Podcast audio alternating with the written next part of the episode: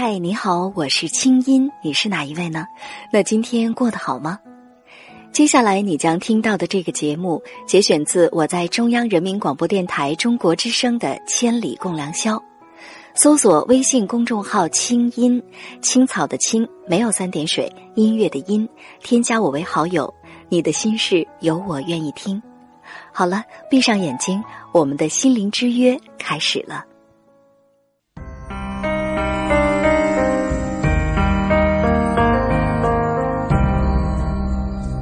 每一次仰望星空，是为了追问心灵的方向；每一次深夜守候，是为了追寻真情的温暖；每一次静静聆听，是为了追逐梦想的真谛；每一次悉心梳理，是为了追赶幸福的样子。在爱的路上，爱的路上，我们都是我们都是追梦的孩子。这个夜晚，让心灵发光。千里共良宵，听清音。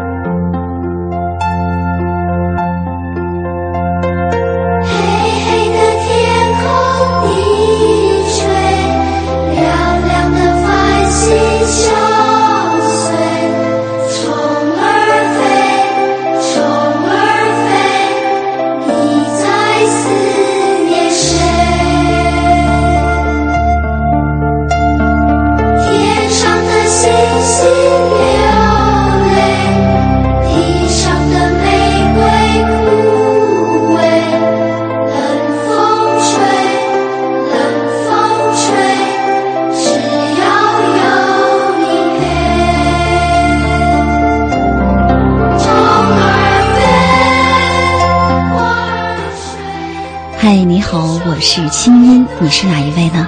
那今天过得好吗？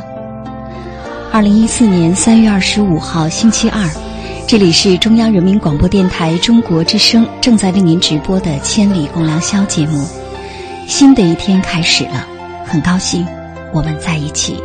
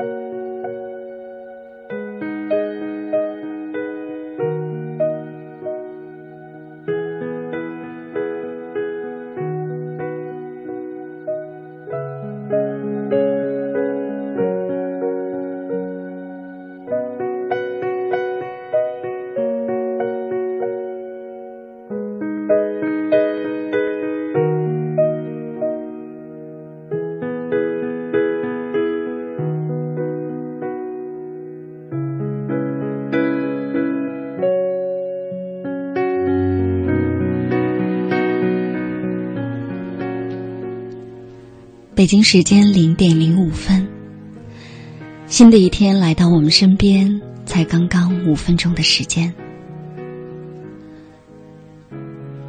每一次在节目一开始，我都说很高兴，我们一起迎来新的一天。可是，在这个晚上，我们的心情格外的沉重，因为在这个晚上。有那么一群人，他们是全世界最悲伤的人。就在两个小时前，马来西亚宣布失联航班在南印度洋坠海，而且告知乘客家属无人生还。刚才在微博上看到有许许多多的朋友在说，这个夜晚无眠。我们该怎么面对这个晚上？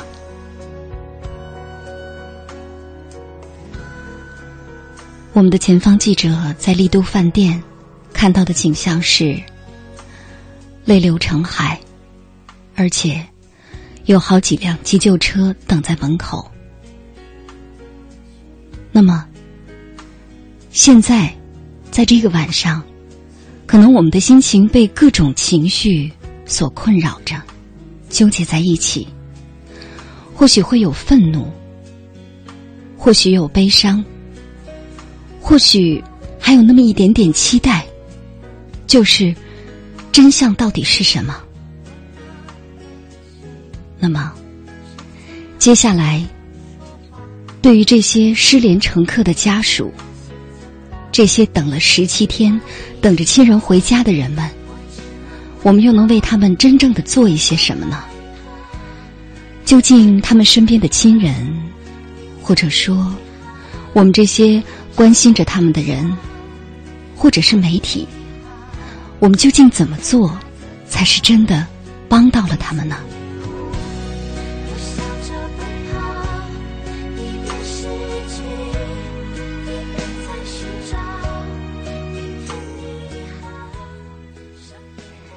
节目一开始播放的这段音乐。是一首歌，叫《明天你好》的一段伴奏音乐。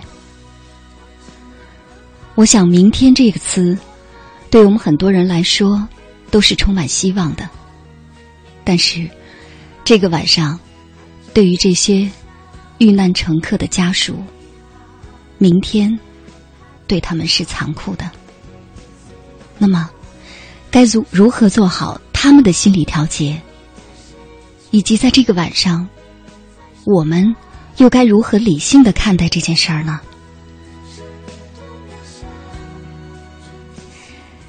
接下来，我们同样还是请进心理专家。我们请到我们节目的老朋友，心理专家穆凯，听一听在这个晚上他是怎样的心情，他会给我们怎样的建议。喂，穆凯，你好。喂，穆凯，你好。呃，青音。嗯。呃，我能听到，你能听到我说话嗯，能听到。嗯。哎，好。这个晚上我们有很多很多的情绪啊！我相信很多人都是深夜无眠，我们在守着电视，在守着微博，甚至在守着收音机，我们的心情都非常非常的复杂。嗯。那穆凯，你来跟我们说说，就是今天晚上，当你知道这个消息的时候，你是一种什么样的感受？嗯，呃。我开始是非常的震惊，当然我非常伤心，因为这个这一段时间，当这个信息开始模糊的时候，我们又重新燃起了希望，而再一次证明这个希望破灭的时候，那个难过还是非常强烈的。对，呃，另外确实我也有一点愤怒。嗯，呃，是这样的，嗯，就是现在无数的人，我们都在想说，为什么过去这么多天了？才公布这样的一个结果啊！而且究竟为什么会坠坠海？为什么会遇难？明天呢？或许会会给我们更多的细节。但是在这个晚上，我想每个人心灵都不能够平静。而且，其实我们之所以这么难过、这么揪心，其实是为了那些活着的人，为了这些遇难者的家属啊。嗯，可以想见，这是一次非常奇特的空难的事故。这些家属呢，等了十七天，十七天来，我们都无无法想象他们是在经历着怎样的崩溃。那么，在这个晚上，他们的心情又将如何？哈，那作为心理专家，其实我们经常会解读，比如说在灾难过后人们的各种心理状态。那么，你来给我们解读一下，作为这些遇难者乘客的家属，他们接下来会经历几个怎样的心理状态，以及我们能帮到他们什么呢？嗯，呃，我想这些家属他们经历的不完全是一个呃简单的灾难事故，呃，像地震，然后我知道我的亲人去世了，我很难过，经历这些哀伤的阶段，呃，太煎熬了，十七天，然后呃，消息不停的波动，一直没有一个准确的答案，对，这个让人太痛苦了。是，我想很多家属能撑住这十七天。在这个一直不安中，这个对他们是非常非常消耗的。是，这个时候突然有一个这么重的打击，就告诉你，终于，呃，是这样的，可能没有机会的时候，很多人真的会直接就崩溃了。对，就是他的那个承受，因为他已经太煎熬，其实他的能量被消耗的太多了。对，这十七天来，他们没有力气再。来承受了，对他们身心灵都受到了可以说是巨大的煎熬，甚至是摧残哈。对，因为不停的有各种各样的消息，一会儿是这个消息，一会儿是那个消息。但是这个晚上呢，毕竟我们知道了这个噩耗之后呢，他们的心情，我想接下来的一周估计都不会平静哈。那么会经历怎样的几个心理阶段，以及每一个阶段周围的人能为他们做些什么呢？嗯，呃，我想他们中的人不是太一样。呃，经过了这么长时间，有些人应该还是在否认的阶段。嗯，因为他现在仍然没有确切的消息。嗯，就是我我们看不到什么证据。中国人讲活要见人，死要见尸，你要给我交代。对，就你不能去猜。对，这个猜是很难让人接受的。对，而很多家属本来即便是有一个真实的事件，我们都会用否认来抵挡这个伤害。嗯，那当这个不确定还在的时候。很多人仍然会抓住这个东西，就是我不愿意相信，只要有一丝希望，我总认为有可能，呃，不是这样的，有可能有其他的可能性。嗯，呃，他还不错，我认为如果还在这个阶段的人，至少他还可以待在一个有希望的状态里。嗯，呃，他们还好一些，我想倒是那些一直很绝望的那些家属。然后用希望撑住的，可能他们更严重一些。有些人，我想会直接爆发身体疾病。嗯，不管是这个心脏病的发作，还是其他的疾病，就是当这个情感冲击太强烈的时候，我们的情感系统无法承受，我们就会用身体来承受它。对，我们的身体就会，对我们的身体就会出现这个对。巨大悲伤的一个回应哈，所以说这个晚上才会有这个好几辆的急救车等在门口，而且确实已经有很多家属是情绪失控了。那么在这个时候，到底是那些已经承认真相的，在万分悲痛的这些家属，将来他们的心理康复的更快呢，还是那些现在还不承认？就是刚才你也说到，说我们其实每一个人都会是这样哈，就是我们的应激反应，就是当遇到一些特别巨大的噩耗传来的时候，我们第一反应是不相信。嗯啊，就好像有一些朋友，他们的亲人突然的不在了，他们大部分的时候是觉得他还在，他还会回家，甚至会有各种幻觉出现哈。那究竟是相信康复的更快，还是不相信康复的更快呢？嗯，呃，应该这么讲。呃，在所谓不相信的人里面，呃，如果是他直接否认这个现实，嗯，那可能他们后续的问题更严重，嗯。如果他只是说我仍然愿意为这个可能性抱有希望的人，嗯，他们可能会更健康一些。哦，这两点不太一样。嗯嗯。呃，因为有些人他会一直用否认的机制，这个是因为他没有办法面对现实。嗯。那他后面的整个哀伤的处理就会被拉长。嗯，因为他只是不停的否认，不管你给给我什么信息，我就是不相信。我们是见过这样的人的，嗯，哪怕这个人都看到了，我还是不相信。我认为不可能，嗯，这些人可能后面的问题会严重一些。哦，而那些虽然说我也觉得这个事情，可能百分之八十或者九十或者九十五可能没什么希望了，但是有一点希望，我不愿意放弃，他们会好一些。哦。就是他们更容易抓住那些好的部分、希望的部分，可能他后期的康复会变得更好。嗯，但是是不是我们也可以理解为，因为毕竟我相信，在这个晚上对这件事情还抱持有希望的人，嗯，我觉得还是非常少的哈。嗯嗯，大部分的人呢，都是可能是两种情绪，一种就是你说到的这种，就是极力的去否认，呃，完全不相信。那么这种完全的不相信，其实是一种失控的应激反应，哈，就是刚才你也说了，对，对，完全否定现实，就完全生活在幻觉里。那么这个呢，他后续的心理康复的时间可能会更加的长。对，但是还有一种呢，就是呃情绪非常的失控，非常的崩溃，对，就是完完全全的沉浸在悲痛当中。嗯。那么是不是其实，在这样的时候，或者说在每一个人，就是。比如说，我们也可以通过一次又一次的灾害事件，哈，学到对这种灾难的灾后的心理的救助，哈。那么，是不是说，我们其实对于这些人，更多的鼓励他们去表达情绪、表达哀伤，反而是对他们的心理建设是有好处的？嗯，从对他们的帮助来讲是这样的，但是在现在这个阶段，如果现在的话，不用去跟他们说什么，嗯。就是那些特别崩溃的人，不管是歇斯底里的哭闹，还是发脾气、愤怒的人，嗯，呃，他们需要的是照顾，照顾，因为他们现在直接退行到非常小的状态，就完全失控的、无助的状态、无力的状态。嗯他们需要有人像妈妈一样的去呵护他们，嗯愿意承接他们这个崩溃的感觉。嗯就是他哭的时候，其实对旁边照顾的人，不管是这些工作人员，还是志愿者，嗯还是这些人来说，其实都是很大的冲击。对，就是旁边照顾的人也很难受，嗯而你要做的是接住这些，包括他们可能对你的态度也不太好的时候，你能接得住他这个情绪，嗯他就像待在一个柔软的垫子上一样，可以发泄他这个痛苦。嗯这个时候他会觉得安全。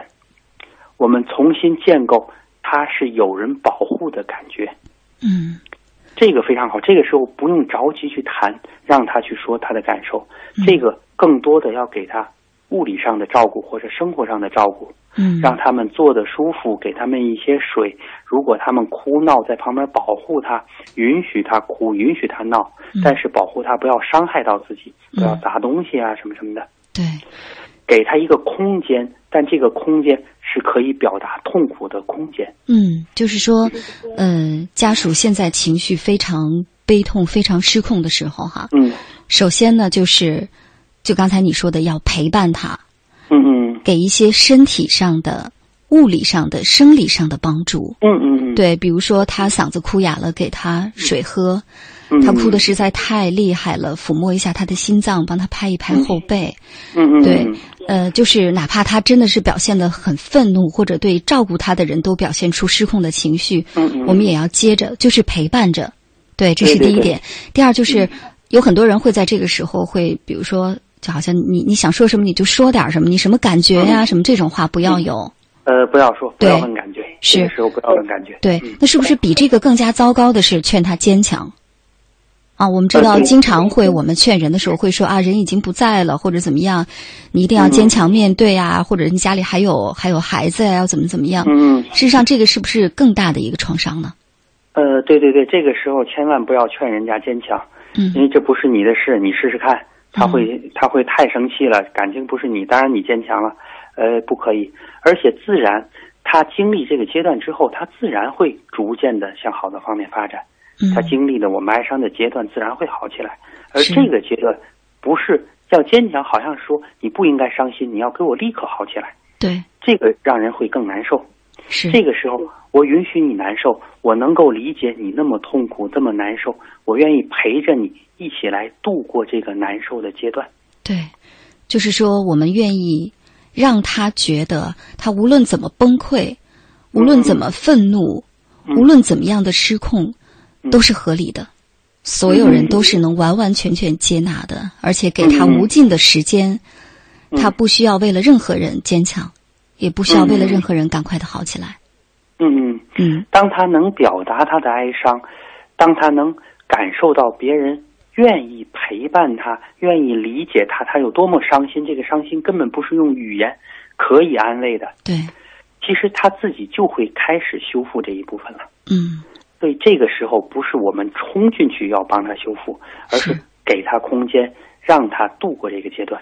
对，所以这个时候呵护更重要，是而不是劝他什么。嗯，呵护、保护，给他一个温暖、柔软的、可以发泄的空间，这是最最重要的。嗯，嗯。其实这些呢，都是这个灾害心理调试的、灾后心理调试的一些基本的常识哈。嗯。每次我们都会反复的说，但是每当遇到一些这个人为的或者是自然的灾害出现的时候呢，我们会更多的来学习一些怎么去面对这些受害者他们的这个心理调试。我想接下来会有更多的人用更加科学的心理救助的方法来帮助到他们。可能收音机前的你呢，不见得是心理治疗师，不见得是做这个专业的人，但是假如说今后你真的会面对有人突发的这种遭遇厄运哈噩耗传来的时候，那么或许会从一次又一次的灾难当中，我们会学到一些什么，会学到如何去真的体贴别人的。现在心灵的困境哈，如何去帮到别人？那最后呢，我想我们再来说一说媒体啊，因为嗯其实从马航的事件一直到呃今天啊十七天来的媒体会遭遇各种各样的被质疑的声音哈。比如，如果说我们没有更多的去呃发布最新的消息呢，就会觉得好像我们是失声的。但是如果说，比如说更多的去关注，像这个晚上可能有很多的记者蹲守在丽都饭店，那么有的时候呢会出现出现一种就是处在一种矛盾当中啊，就是如果说你不去拍呢，那么你可能就没有真的是不仅是没有完成工作，你也妨碍了让公众知道这个知情权。因为你在第一现场，但是你没有发回任何的消息，对。但是如果说拍呢，真的是很不人道哈，而且家属真的是被打扰。所以就像刚才我们的中国之声的微博上发了这样一个微博，说请给家属一个安静的空间，嗯说这个现场呢非常的骚乱哈，有这个家属情绪失控，大声哭喊，结果有的记者呢就抢夺摄像机，有的记者被抓伤，嗯。那么接下来，比如说我们的媒体能做些什么呢？我想这个我们也是需要请教一下心理专家的啊。就是我们到底是怎么样的关注才是适度的？嗯，我想一个是大家确实对这个事件会有很强的关注，对，呃，当然也包括家属。呃，我想如果站在我们家属的角度来看，嗯，呃，媒体只要让大家知道，呃，有人愿意帮助他们就够了，而不是把他们作为素材拿给别人看。比如他哭成什么样子，利用他们的痛苦，不管是打动观众也好，争取支持也好，我觉得他们都会觉得，在这个时候你居然来利用我，他当然会很愤怒，在消费别人的悲伤哈。对对对，所以我想最重要的是他们的感受。虽然我们有一些工作，我们可以离开一点，嗯，我们可以不用这么近的，或者是利用他们这些情感去做文章。对，其实你在做什么，家属感受得到。对他是希望媒体说我在这，我希望报道给你带来更多的支持，还是我只是希望更爆料的材料让我的这个节目更好看？人家是感觉得到的。对，就是你到底是来帮忙的，还是来消费我们的家属？其实虽然现在非常的悲伤，但是他会更加的敏感。对对对，他会直接感受到你在做什么。对，所以真正关心他的媒体不会受到这样的指责。但是冲上去看人家哭，噼里啪啦拍，然后根本不管人家的感受，当然人家很愤怒了。对，这个是一定的。所以我我想关心他们比单纯的发一些消息更重要。嗯，而我想，就算你拿到了就是很很震惊的或者什么图片啊消息，呃，大家也未必觉得好。就是我们那个时候，我们希望看到的是他们受到保护，不要更多的受到伤害，而不是看到他很痛苦的那个脸。对。所以说，尽可能的拍一些空镜，啊，拍一些空镜头或者是远景，但是不要让他们出现在切切实实的画面当中，他们的形象完全的被暴露，他们悲伤的样子被暴露在公众面前。嗯嗯，对，这是第一点哈。他们的尊重吧。是，这是一点。除此之外呢，我在想，是不是我们这些媒体从业人员的情绪哈，理性控制自己的情绪也很重要。比如之前呢，我们看到有一些这个媒体的呃记者哈，会发挥一些非常煽情的报道，呃，包括呢有一些这个，比如说一些播报人员哈，在这个播报消息的时候呢，当然我们内心确实是非常的悲痛。比如说像现在我的心情也确实是很不好哈，但是是不是我们当处于职业角色的时候，我们就应该更多的是理性的去回述事实，去呈现事实？而不是更多的把个人的情绪掺杂进来，尽管我们的情绪很真实，但是我们也不能这样，因为我们过度的煽情，事实上是无情的。嗯嗯，确实是这样的。嗯，就是其实大家每一个人看到这个事件，会有自己的判断，包括有自己的感情被扰动，自己也被扰动。对。呃，这个时候其实并不需要这么多有人告诉你你应该有什么感觉。是。煽情是我是。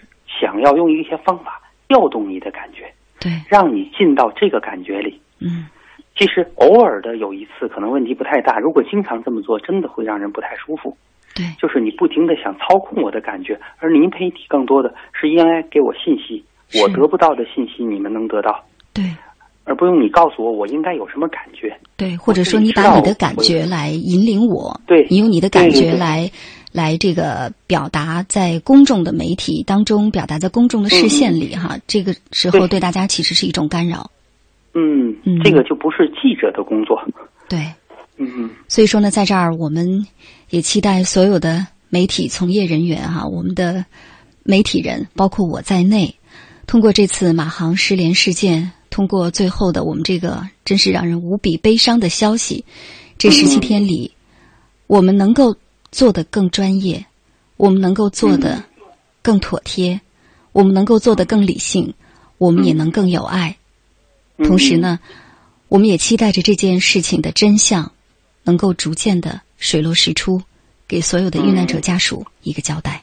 好的，谢谢你，祝你晚安。门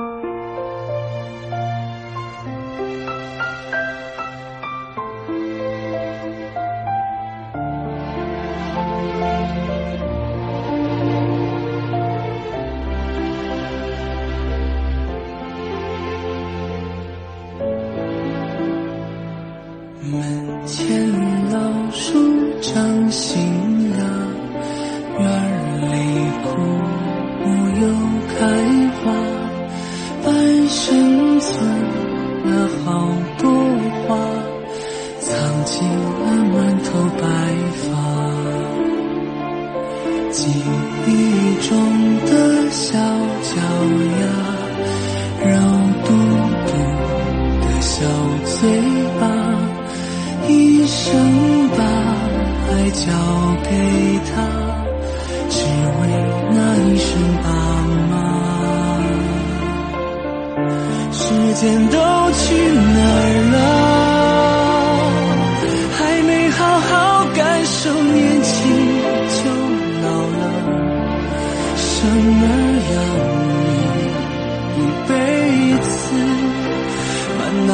都是孩子哭了笑了，时间都去哪儿了？还没好好看看你，眼睛就花了。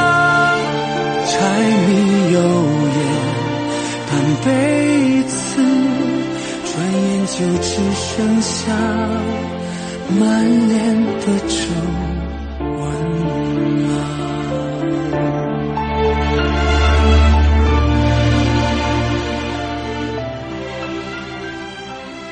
这首歌我们都非常的熟悉了，我不想多说什么。珍惜眼前人，珍惜我们还能拥有的一切，我们一起加油。记忆中的小脚丫，肉嘟嘟的小嘴巴，一生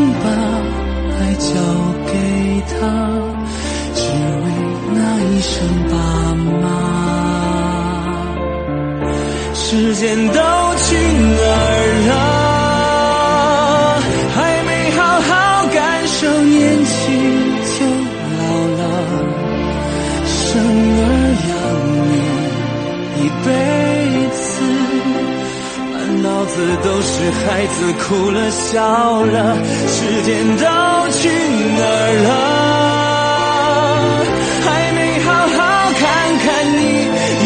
就花了，柴米油盐半辈子，转眼就只剩下满脸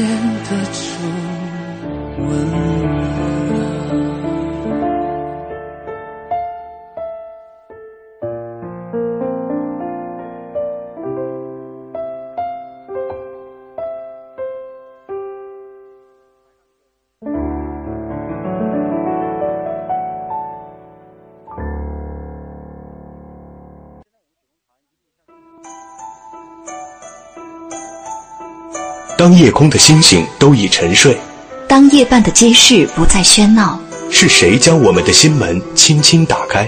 电波荡起涟漪，游弋你我心田。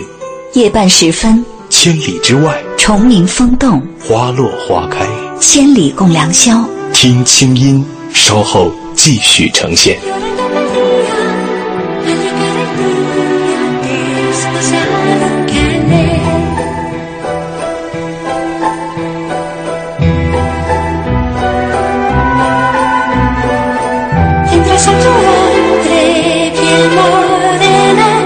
que te hablar.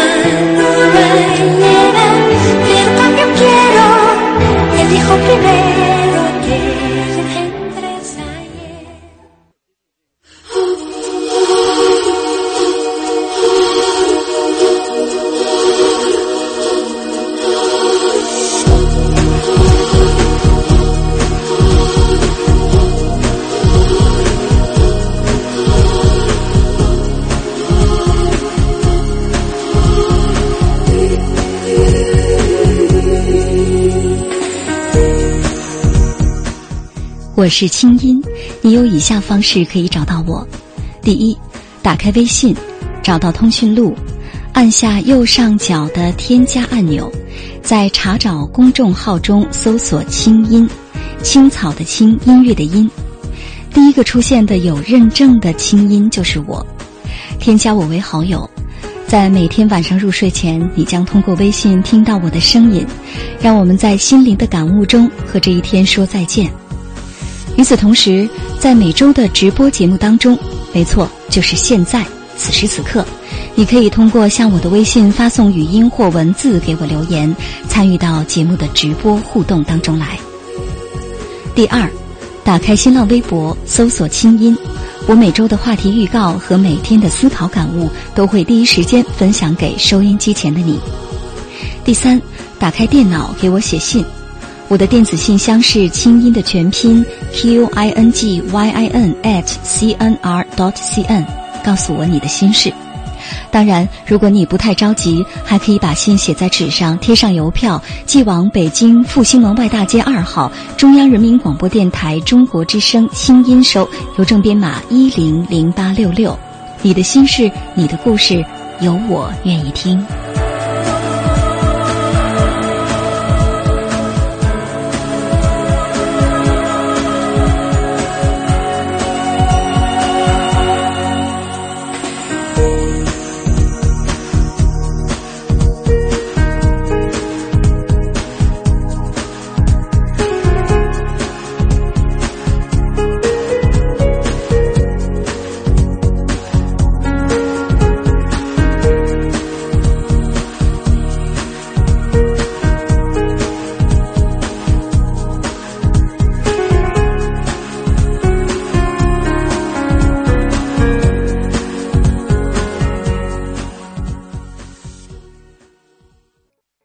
上内容由清音工作室为大家编辑呈现。